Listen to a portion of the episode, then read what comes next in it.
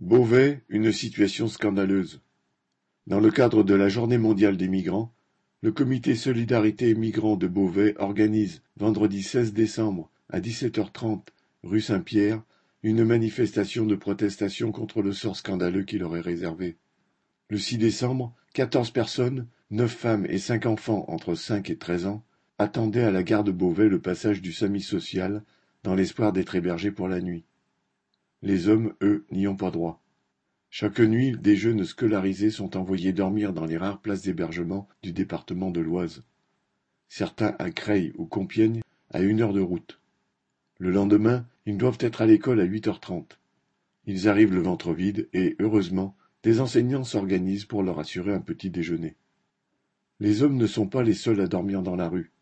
C'est arrivé récemment à une jeune femme enceinte, échouée sur un banc du square de la gare.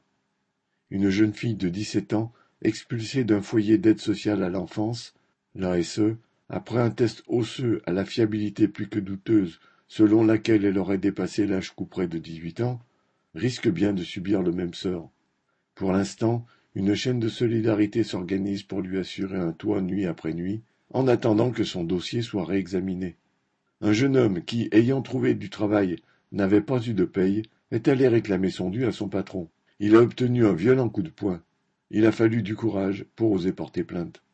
Cela se passe dans une ville ordinaire de la septième puissance mondiale, fief du marchand d'arbres milliardaire Dassault et de l'ex-ministre fortuné Cailleux. Autant de raisons d'être révolté et de manifester avec le comité Solidarité Migrants. Correspondant.